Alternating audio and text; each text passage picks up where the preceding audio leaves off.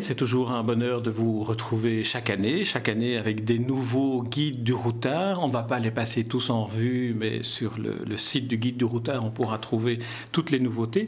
Par contre, j'aimerais qu'on s'attarde un peu sur celui qui est consacré à Paris, Paris 2011. Alors sur la couverture, il y a une petite fenêtre euh, verte avec des anecdotes surprenantes. Alors j'aimerais revenir avec vous sur la façon dont on écrit et conçoit un guide du routard. Les petites anecdotes, elles, viennent d'où et comment vous les avez euh, glanées? Alors effectivement, euh, ces anecdotes euh, existent depuis deux ou trois ans, c'est pas si vieux. L'idée est simple, c'est que dans un guide quel qu'il soit, il y a des renseignements pratiques et il y a des renseignements culturels culturel, c'est vite fastidieux, c'est vite fatigant parce qu'on n'est pas forcément euh, concerné par euh, les euh, huit pages que l'on a sur le Louvre. Et une des façons de venir à la culture, c'est de raconter des petites anecdotes surprenantes, des anecdotes drôles qui sont exactes, qui sont historiques, et qui amène le lecteur vers la culture. C'est-à-dire que c'est un peu le prêt-à-porter de la culture.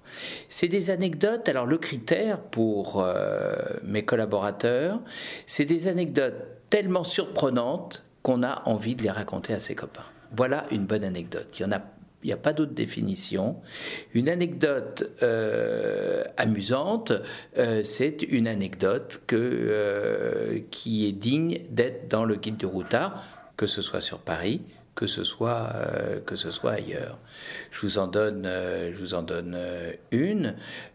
autrefois, pour aller sur l'île de la Cité, où il y avait la résidence royale, il fallait passer un octroi, un péage. Et euh, c'était l'une des façons d'ailleurs de l'enrichissement des rois français.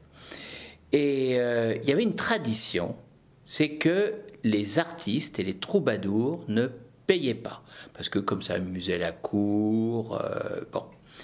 Et par contre, les gendarmes qui étaient là, qui faisaient la, qui dirigeaient le passage de, tous ces, gens, attendait en retour de, euh, de ces forains une petite acrobatie, un petit tour de magie, euh, parce qu'ils étaient forains et tout. À l'époque, au Moyen Âge, beaucoup de troubadours avaient des singes. Et donc la façon de passer euh, gratuitement, c'était de faire un tour avec le singe, une petite acrobatie. D'où l'expression payé en monnaie de singe. Ça vient de là.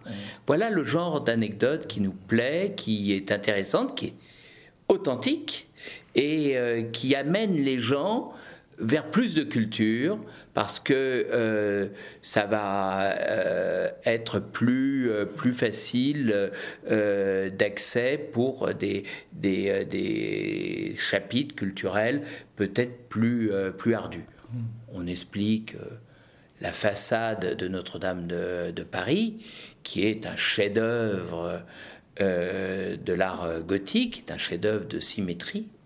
Et quand on compte bien les statues des saints qui sont sous le clocher gauche et celles euh, des statues qui sont sur le clocher droit, pour l'une il y a neuf statues et l'autre dix statues j'ai mis énormément de temps à comprendre la raison de ces compagnons bâtisseurs et il a fallu euh, consulter des historiens pour qu'ils m'expliquent que la raison est très simple. C'est que apparemment la symétrie est parfaite, c'est un nombre parfait, mais c'est impossible. Il n'y a qu'au ciel où tout est parfait.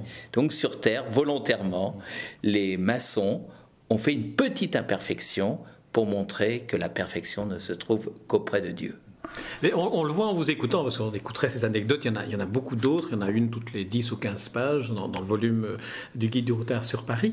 On voit aussi que le, guide euh, touristique, le guide du routard, a une fonction éducative, mais une fonction éducative qui, qui, devient, qui doit passer, ou que vous avez choisi de faire passer, par le côté ludique, comme l'anecdote. Oui, d'abord parce qu'il y a deux raisons.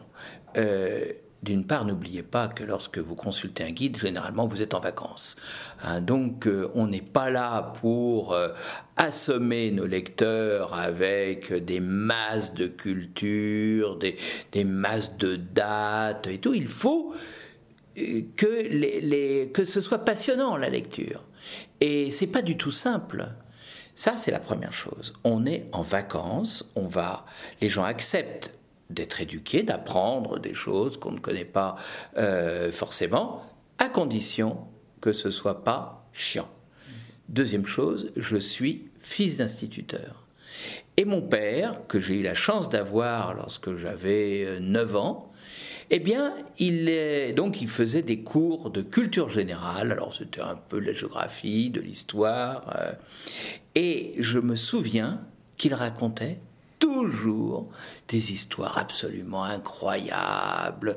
Alors la géographie, ça commençait par les cosmonautes, euh, il nous montrait des photos euh, euh, de vues, vues des Spoutnik à l'époque, et ces, photos, eh bien, amenaient l'étude des, continents, l'étude des océans et les plaques tectoniques. Et c'est vrai que plaque tectonique, si vous commencez par ce mot, qui est pratiquement un gros mot pour beaucoup d'ados, euh, si vous passez par un petit intermédiaire ludique comme les cosmonautes, c'est beaucoup plus facile, en tout cas, vous vous en souvenez.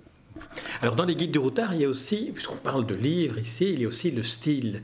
Comment vous parlez de, vous évoquez les collaborateurs à qui vous donnez des, consignes dans, la confection des, différents guides.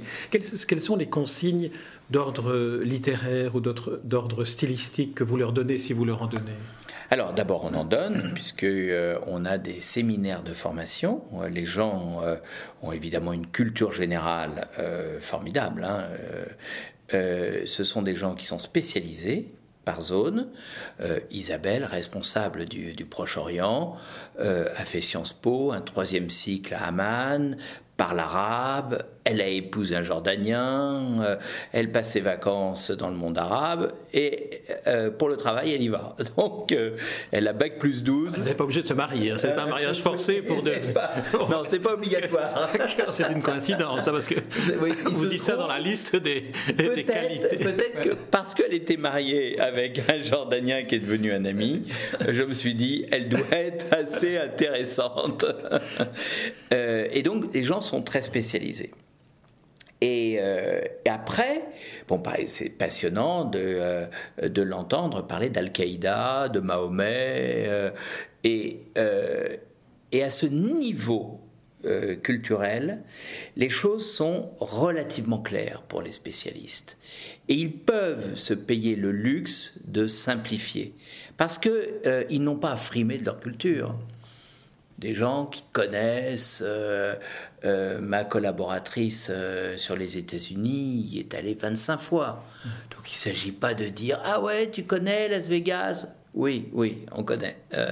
donc il s'agit de, tirer les, les, lecteurs vers quelque chose d'attirant en, les, en leur donnant des, facettes euh, qui sont un peu exceptionnelles, un peu surprenantes. Je vous cite un exemple. Le plus beau des casinos de Las Vegas, c'est le Venezia. Euh, c'est vraiment euh, quelque chose d'inouï. Ils ont même reconstruit un canal vénitien au milieu d'un centre commercial, bien entendu. Eh bien, il y a tellement de gondoles que j'étais très surpris que en fait toutes les gondoles vont à la même vitesse. Et puis on voit bien le, gondolier à Venise, les gens ne vont pas euh, vite, euh, si vite en fonction de, la musculation du gondolier, de l'âge euh, et tout. Eh bien, au Vénétian, à, Las Vegas, ils vont tous à la, même, à la même vitesse, donc elles ne se cognent pas. J'ai compris une chose, j'ai mis du temps, eh bien, c'est que les gondoles sont électriques et il y a un petit moteur qui les fait fonctionner avec une batterie, ça ne se voit pas, mais si on vous le dit, vous regardez bien, vous le voyez, voilà le plus du guide des routard. Alors, le guide du routard, c'est aussi euh, une sorte de, bibliothèque, parce que vous, de bibliothèque ou de médiathèque, parce que vous ouvrez aussi la curiosité du lecteur à une série de, livres qui ne sont pas des livres de référence, mais qui sont des romans, qui sont des livres qui ont, qui ont marqué la littérature du, lieu dans lequel on se trouve. Le choix se fait, se fait de quelle façon? Est-ce que, est -ce est -ce que vous êtes parfois surpris par les, les propositions qu'on vous fait? Alors, euh, le choix, d'abord surpris, ce serait très prétentieux parce que je n'ai pas euh, la connaissance, connaître à chaque fois 30, 40 euh, livres sur une destination. la règle d'or, c'est que tout le monde doit pouvoir trouver quelque chose à son pied.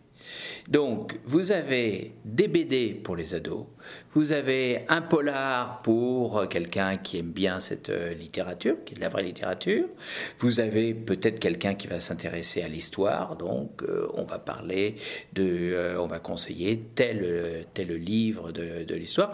Alors là, on le fait évidemment avec beaucoup de conseils de libraires, de journalistes spécialisés en littérature, parce qu'ils ont une connaissance très large, évidemment beaucoup plus euh, que nous, et euh, il s'agit de, tout en favorisant les livres de poche, c'est les moins chers, euh, il s'agit de donner pour chaque type de lecteur un ou deux livres où il, il aura un bon souvenir, il aura plaisir à, lire sur place euh, au Maroc. Euh, euh, j'avais les, les, mémoires de Saint-Exupéry.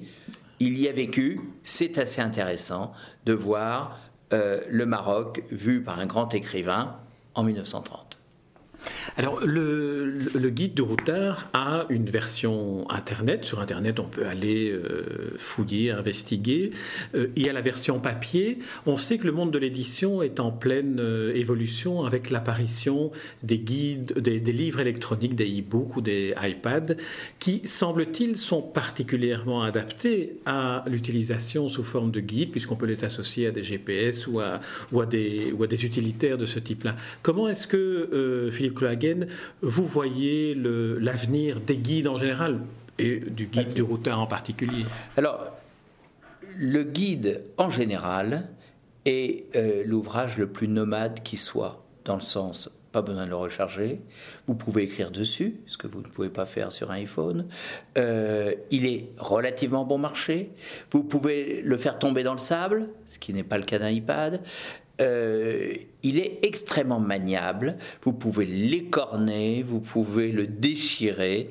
C'est le meilleur rapport qualité-prix parmi les, euh, les outils nomades. Ça n'empêche que euh, on a créé depuis 15 ans un site internet, routard.com, qui marche très bien. Euh, on fait 2 millions de visiteurs uniques par mois. Euh, l'idée n'était pas une copie du guide du routard, c'était de faire un magazine.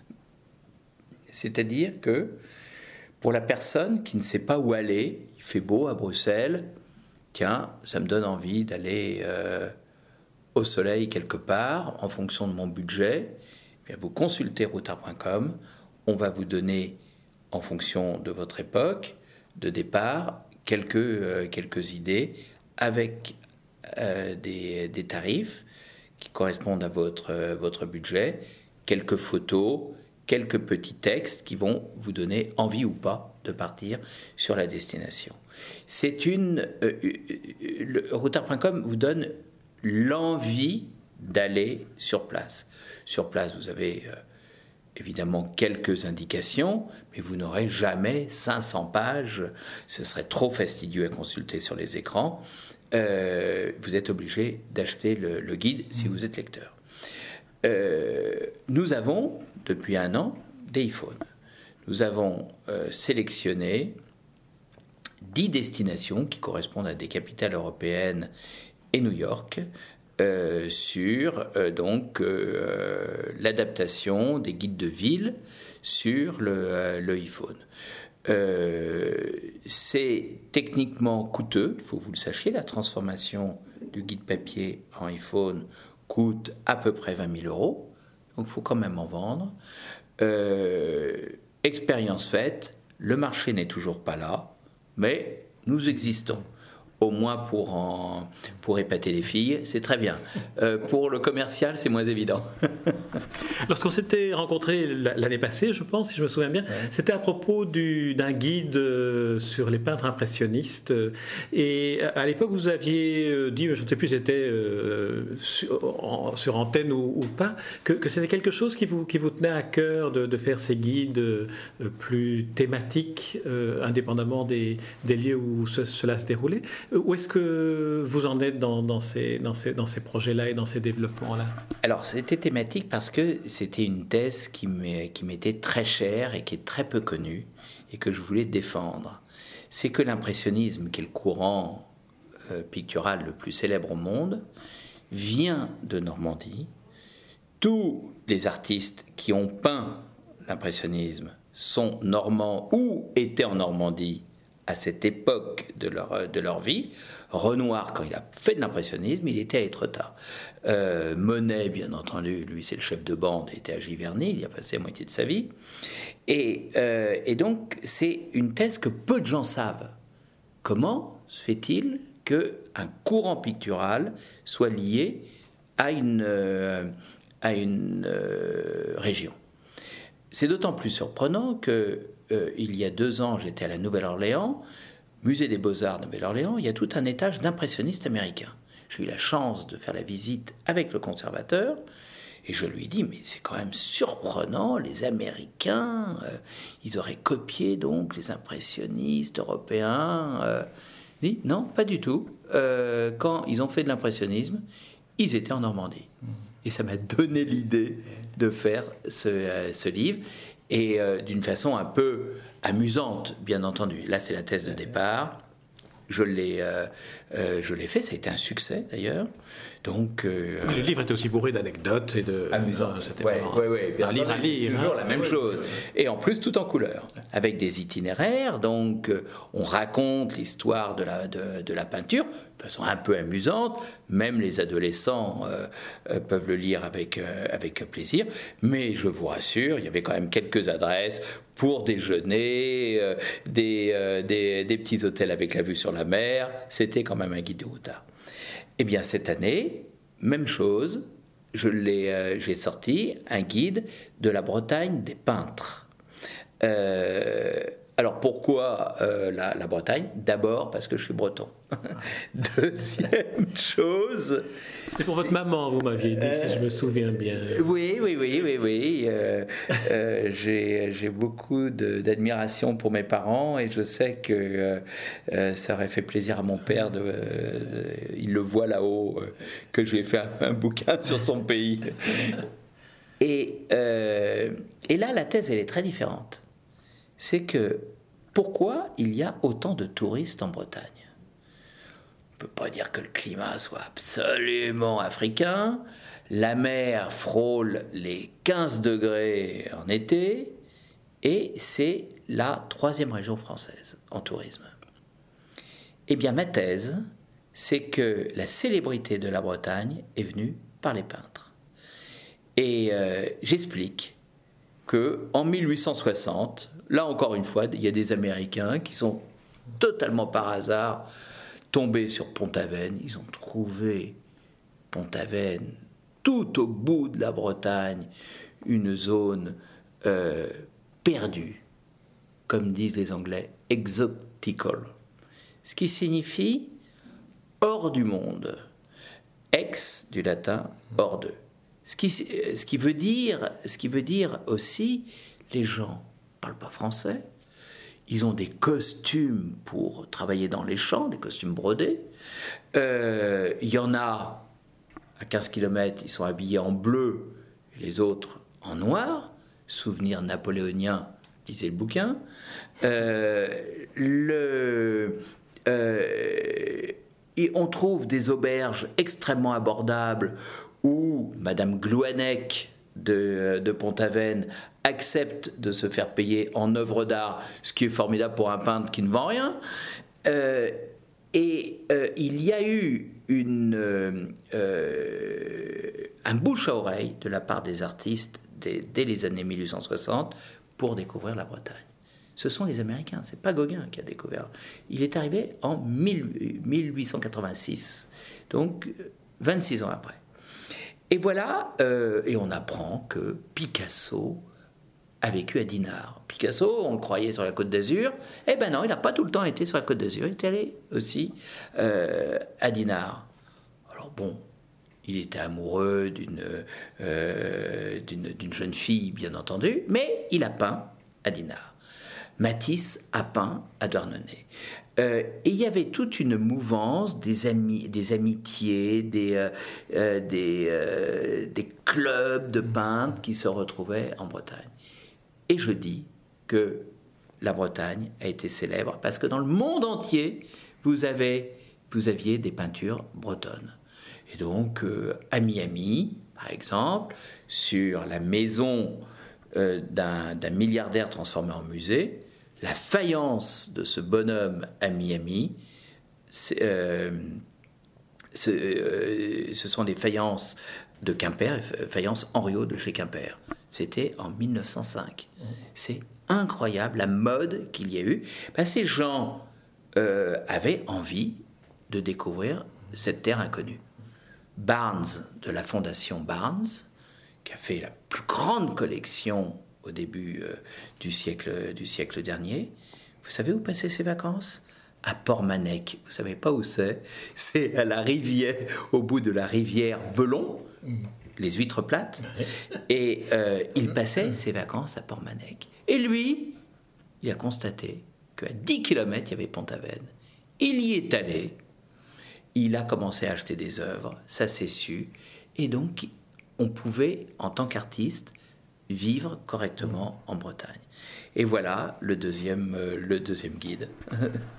Très bien, Philippe Clauget, je vous remercie pour cet entretien. En fait, on vous écouterait pendant des heures et des heures. Vous devriez revenir plus souvent qu'une fois par an à Bruxelles. Euh, en tout cas, on a parlé de plusieurs guides, mais celui qui a servi de, base à notre entretien était celui sur Paris avec des anecdotes surprenantes. Vous, en avez dit quelques-unes. Il y a celle aussi par laquelle on découvre que Eiffel, Gustave Eiffel, n'est pas en réalité l'auteur de la Tour Eiffel, mais on ne va pas en dire plus. Que le lecteur aille se plonger avant de retourner à Paris. Euh, voilà, Philippe Merci beaucoup pour, euh, pour cet entretien. Merci de m'avoir invité.